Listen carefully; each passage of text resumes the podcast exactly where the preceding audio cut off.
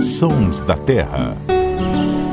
Olá, seja muito bem-vindo. Esse é o podcast do Terra da Gente em parceria com a Rádio CBN. Eu sou Paulo Augusto, repórter do Terra da Gente, e aqui comigo hoje está minha colega Ananda Porto. Como vai, Ananda? Tudo bem? Tudo bem, Paulo. É sempre bom estar aqui com vocês. E hoje nós também temos um convidado muito especial, o biólogo Pedro Souza Dias. Tudo bem, Pedro? Tudo jóia. Muito obrigado pelo convite. Valeu, Pedro. A gente vai explicar já já qual é o tema que a gente vai conversar aqui, mas uma pista é que o Pedro é biólogo especialista em insetos. Na verdade, a especialidade dele é um grupo bem curioso de insetos que faz esse som aqui. Na semana passada, a gente encerrou aqui uma série muito bacana sobre algumas das aves mais populares do Brasil. Na grande maioria, espécies que se destacam pelo canto e que fazem parte da memória afetiva de muita gente. E como as aves foram destaques nessa saga, nada mais justo do que a gente agora abrir espaço para outros bichos, né, Ananda? É verdade, né? Eu sou suspeita para falar porque a gente sempre acaba trazendo as aves. Vamos aproveitar também que o Luciano Lima, o biólogo da nossa equipe especialista em aves, está numa expedição para a gente dar oportunidade aí para outros bichos. Tem muito assunto interessante para a gente tratar. E hoje é um exemplo disso. É um assunto que a gente já queria trazer aqui no programa há muito tempo. Acabou que a gente ficou se planejando, planejando e agora vai sair. Estamos aqui com o Pedro, né? Como você introduziu, para trazer um assunto bem legal que é de uma de um ser, né, ou de uns seres, vamos dizer assim, porque são mais de uma espécie, obviamente, mas que fazem parte do nosso dia a dia, principalmente que compõem aí trilhas sonoras de vários ambientes que com certeza muitas pessoas já passaram, também deve ter uma memória afetiva que a gente vai falar sobre os grilos, né, que atire aí a primeira pedra quem nunca ouviu um som de um grilo. Muitas vezes a gente não vê, mas com certeza a gente já escutou alguma vez. E por isso o Pedro está aqui com a gente, né, porque ele é um especialista nesse assunto. Só para explicar, o Pedro é professor ele é do Departamento de Entomologia do Museu Nacional da Universidade Federal do Rio de Janeiro e também responsável pelo laboratório de ortóptera. É assim que fala, Pedro? Ortóptera, isso. É isso, ortóptera. E aí eu já vou até puxar aqui para você, para você explicar para a gente todos esses termos, né? Desde a entomologia até a ortóptera. É, que grupo que é esse? Bom, é, entomologia é, basicamente é o estudo dos insetos, né? E o entomólogo é o cientista que investiga os insetos sobre diversos aspectos, seja biologia, morfologia, genética ou taxonomia, sistemática, evolução. É, e ortóptera, dentre o mundo dos insetos, né, os insetos são, são um grupo de ser vivo é, mais diverso do planeta, né, a maior biodiversidade é, é observada nos insetos e eles dominam todos os ecossistemas, eles dominam a vida na Terra como um todo. E dentre os insetos, a Orthoptera é uma das ordens. É uma ordem que tem 30 mil espécies conhecidas e seria a sexta ordem mais diversa é, dentre os insetos. Bom, então, diante dessa diversidade desse grupo, Hoje nós vamos focar nos grilos, né? E por falar nos grilos, né? O som dos grilos virou até uma brincadeira, né? Quando a gente faz uma pergunta e a pessoa fica assim, sem resposta, em silêncio. A gente brinca que tem até um sobe-som dos grilos, né? Fica cri, cri, cri. É, é, isso não é, Ananda? É, a gente uma vez tinha uma época que a gente tinha na redação um apitinho que fazia um som de grilo e assim, quando tinha uma pergunta e ninguém tinha resposta, a gente até apitava para ficar esse sobe-som. E por falar nesse sobe-som, Pedro, como é chamado o som que o grilo faz, né? Existe um nome específico? E por que eles emitem esses sons? É, existe sim. É, o som produzido pelos grilos, pelos, pelos ortópteros de modo geral, é chamado de estridulação. E esse som nos grilos, ele é sempre produzido pelo macho, ele é um som que tem uma função sexual. É sempre um macho adulto que, uh, que executa, né, que faz esse som com o objetivo de atrair uma fêmea para a reprodução. E aí a fêmea seleciona os machos de acordo com o som. Né? Então tem os, os a, fêmea ela é, ela é, a gente costuma dizer que ela tem fonotaxia positiva, né? Então ela é guiada pelo som. Então ela escuta o som do macho, de um indivíduo macho adulto da mesma espécie que ela, e ela procura a origem desse som. E aí ocorre o acasalamento. E aí esse som principal que a gente acaba escutando, né, esse cri, cri, cri, cri dos grilos, a gente chama de som de chamado, que é um som executado por um indivíduo macho chamando né, as fêmeas que estiverem ao redor, onde elas conseguem captar esse som, para o acasalamento. Né? Então é um som de paquera, sempre. E a gente sempre é, costuma trazer aqui no podcast, né? Normalmente muito questão, muitas vezes os protagonistas são as aves, né? E até tem essa questão do macho também querer atrair a fêmea. No caso do, dos grilos, assim, é, existe um período que ele emite esse som ou isso é o ano todo? Tem como que funciona essa questão? É isso, isso é bastante variável, né? Isso depende muito da espécie. É, os, os, grilos, eles sempre, os machos que, das espécies que, que estridulam, eles só produzem o som na fase adulta. Né? Então, porque os grilos, eles são, são um grupo de, de insetos que é um pouquinho diferente se a gente pensar em borboleta, uh, mosca, besouro, que tem a, a, larva, né, ou a lagarta. Então, nesses insetos, saiu do, durante o crescimento de um indivíduo, né, ele tem um ovinho, sai uma larva ou uma lagarta, depois tem um adulto muito diferente. Nos grilos, ah, não existe essa fase de larva ou de lagarta. Então, do ovo sai o que a gente chama de ninfa, que é como se fosse um grilo adulto, só que muito pequenininho, menorzinho.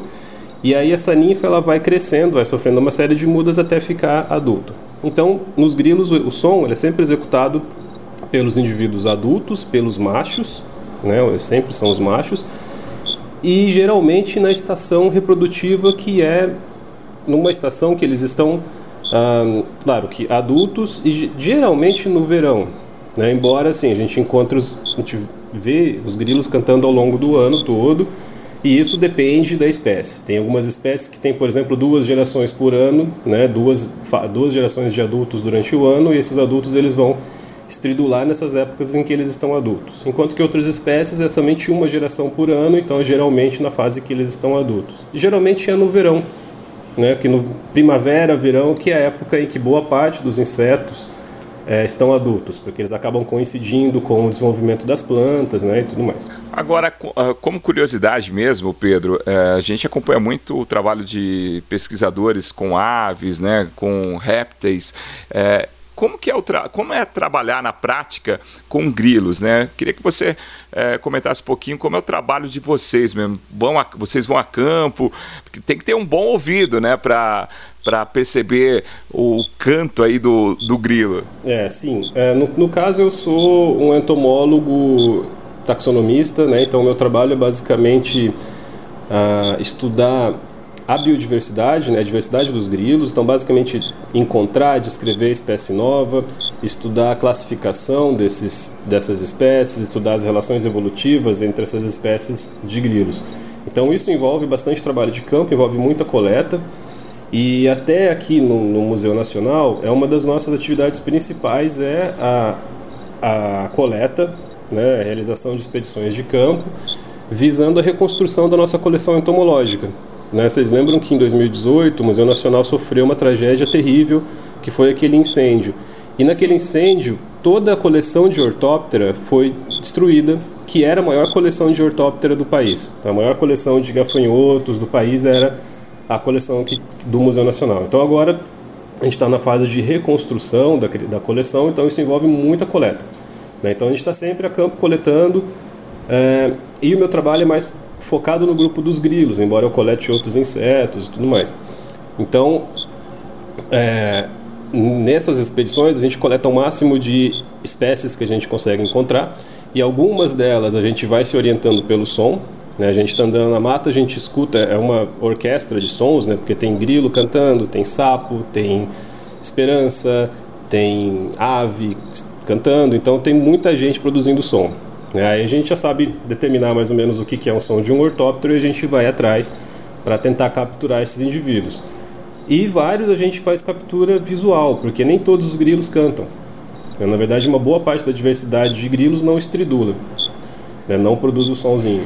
Ô Pedro, e uma, assim, voltando a falar nesse aspecto do som, né?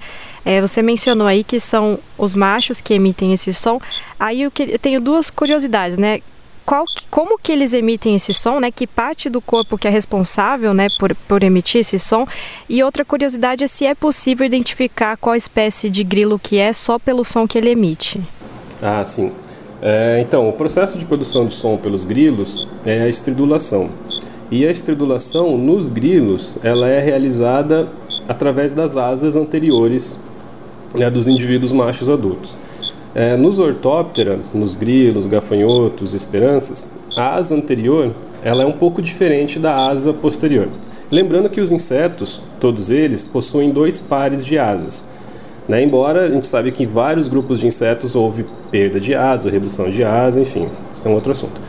No caso dos grilos, a asa anterior é chamada de tegmina, no caso dos ortópteros, de modo geral, que ela é uma asa um pouquinho diferente da asa posterior. Ela parece um pergaminho, ela é uma asa um pouquinho mais uh, rígida, né? e no caso dos grilos machos, toda essa tegmina ela é modificada para produzir o som, e não só produzir, como propagar esse som, fazer com que esse som percorra a maior distância possível onde aquele indivíduo está, né? para ele poder percorrer uma distância e tentar atingir o maior número de fêmeas possíveis que estiver ao redor desse indivíduo. Ô Pedro, deixa eu só fazer um parênteses. Vocês conseguem dimensionar a distância que um. Porque o grilo parece que a gente escuta ele longe quando ele está a fim de cantar mesmo, né? Vocês conseguem dimensionar essa distância? Essa é uma, uma pergunta muito boa. É, e eu não tenho uma resposta muito certa. Eu não sei, viu? Eu acho que, que não, porque geralmente a gente quando a gente grava em campo um, um grilo, a gente tem que estar tá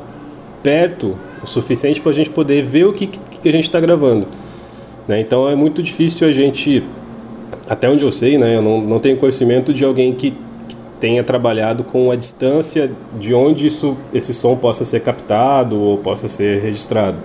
É, mas geralmente a gente grava o som e quando faz um estudo do som dos grilos, que é chamado de bioacústica, você tem que fazer uma análise do, do som que está sendo produzido, colocar aquele sonzinho num software, mais ou menos como os editores de som fazem. Então a gente tem que ter um som muito limpo. Então você tem que estar tá muito próximo do indivíduo para poder ter uma qualidade de gravação bem boa. Né? Então, como o grilo é um indivíduo muito pequenininho, você tem que procurar ele e estar tá muito pertinho para gravar. Né? E esse som ele é produzido é, com as asas, através dessas asas anteriores, e o macho raspa uma asa na outra. Então, na hora de estridular, o macho levanta as asinhas e ele vai raspar a asa direita na asa esquerda. Né? Lembrando que o par de asas dos insetos é bilateral, então tem uma asa na direita e uma asa na esquerda. Nos grilos, o som é produzido porque na parte ventral da asa direita tem uma série de dentinhos, é uma fileira de dentinhos. E na parte dorsal da asa esquerda tem uma uma ponta, uma margenzinha da asa que ela é rígida, como se fosse uma palheta. E aí o grilo abre, levanta as asinhas e ele fecha. Ele abre e fecha. Quando ele fecha, esse dentinho da asa direita, na parte ventral, ele vai raspar nessa palheta da asa esquerda. Então ele abre a asa, ele levanta a asa, abre e fecha. Quando ele fecha, ele faria, por exemplo, um cri. Então, se o grilo faz cri-cri, ele abre e fecha a asa duas vezes. Cada vez que ele fecha, sai um som. Né? E aí esse som é como se fosse um reco-reco. É uma fileirinha de dentes que se raspa numa pontinha rígida da outra asa. Né? Então, quando ele percorre toda essa fileira, sai o som que a gente escuta. Então, se ele faz cri-cri, ele fechou as asas duas vezes, abriu e fechou as asas duas vezes. Se ele fizer cri-cri-cri, ele abriu e fechou três vezes. Então, a gente pode falar que o som do grilo é feito com a asa. Com a asa. Com a asa anterior. E é verdade que o tímpano do grilo é na pata? Sim, é. Aí eles escutam através do tímpano, né? Que é um, um, uma membrana é, sensorial e essa membraninha ela fica na tíbia anterior. Então ela, ele, eles escutam o som né, através das pernas anteriores do, do, primeiro par de perna. O que eu achei mais legal nessa história, Nandé, é a comparação com o Reco-Reco, né? O é. grilo é, é, extremamente musical, né? É um músico por natureza. É, é um músico por natureza e, e os ortópteros, na verdade, são os, os inventores da comunicação acústica. Né? Eles foram os primeiros organismos a se comunicarem através de som. É um som muito antigo. Olha só. Né? E o som dos Não grilos, sabia. o cri-cri que a gente escuta agora ele é um som extremamente antigo. Ele tem aí quase 200 milhões de anos. Então, o som que a gente escuta à noite, esse som da natureza, dos grilos, das esperanças, é o, é o mesmo som que os dinossauros ouviam há centenas de milhões de anos atrás. Né? Então, é um som muito antigo. Então, é uma história evolutiva muito longa que existe né, por trás do cri-cri do grilo é até meio poético isso. É verdade, com certeza. Não, sensacional. E esse som ao fundo aí que nós escutamos, quem é? É a Maia. A Maia. É a minha filhota que tá lá em cima. Eu não sabia se era o Martim aqui, que é o meu, que tava gritando no fundo. Interações, participações especiais. Interações. É. Mas como o universo conspira, né? A música do universo. Muito bacana, né? Você que acompanha o nosso podcast, está acompanhando o nosso podcast, eu convido você para entrar em nossas redes sociais e no nosso site para ver fotos de algumas espécies de grilos. Agradeço a presença do Pedro, foi muito interessante, muito bacana. É, queria deixar o convite para o Pedro já participar mais vezes com a gente aqui para falar de outros insetos, né? Por exemplo, a esperança, o gafanhoto. Tá feito o convite, viu, Pedro? Muito obrigado pela participação. Não, muito obrigado. Só chamar que eu venho, estou à disposição. Ananda, muito obrigado pela parceria novamente. Obrigada, Paulo. Obrigada, Pedro. Hoje foi uma grande aula e como o Paulo falou, que venham outros encontros aqui, que é sempre muito enriquecedor para a gente, com certeza para o ouvinte que está nos acompanhando por aqui. E para fechar esse bate-papo, vamos de música, né? O grilo, a gente percebeu que não é uma espécie muito cantada na música brasileira. Fica até a dica aí para os compositores, né? Mas tem uma música muito bonita que foi indicação do nosso entrevistado, Pedro, uma música que se chama Excelência do Amor Retirante. O compositor é o Eliomar Figueiredo Melo e essa música cantada pelo Xangai fez parte da trilha sonora da novela Velho Chico. Edição e finalização dos Sons da Terra, Samuel Dias. Ouço em toda noite escura, como eu a sua procura, um grilo a cantar. Lá no fundo do terreiro, um grilo violeiro, enhambado a procurar